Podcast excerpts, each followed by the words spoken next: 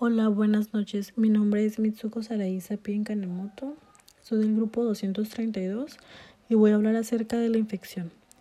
Una infección es un proceso en el cual un microorganismo patógeno invade ya sea las células o tejidos de nuestro cuerpo, así causando algún daño desarrollando algún tipo de enfermedad.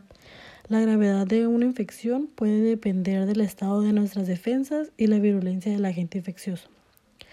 Para mí, leyendo información, eh, el personaje que tuvo una mejor aportación al control de infecciones fue Edward Jenner, ya que una de sus aportaciones más importantes y que hoy en día aún la seguimos utilizando es el descubrimiento de las vacunas como el sarampión, paperas, rubiola, hepatitis, varicela, tétanos, poliomielitis, etc. Otra de sus aportaciones fue la erradicación de enfermedades ya que la viruela, por ejemplo, fue una enfermedad que llevó a la muerte a más de 300 millones de personas, pero gracias a Edward Jenner, desde 1980 se considera que esta enfermedad fue erradicada. Una de sus aportaciones también importantes fue el aumento de esperanza de nuestra vida, ya que antes de que él descubriera las vacunas, la esperanza de vida era de 37 años.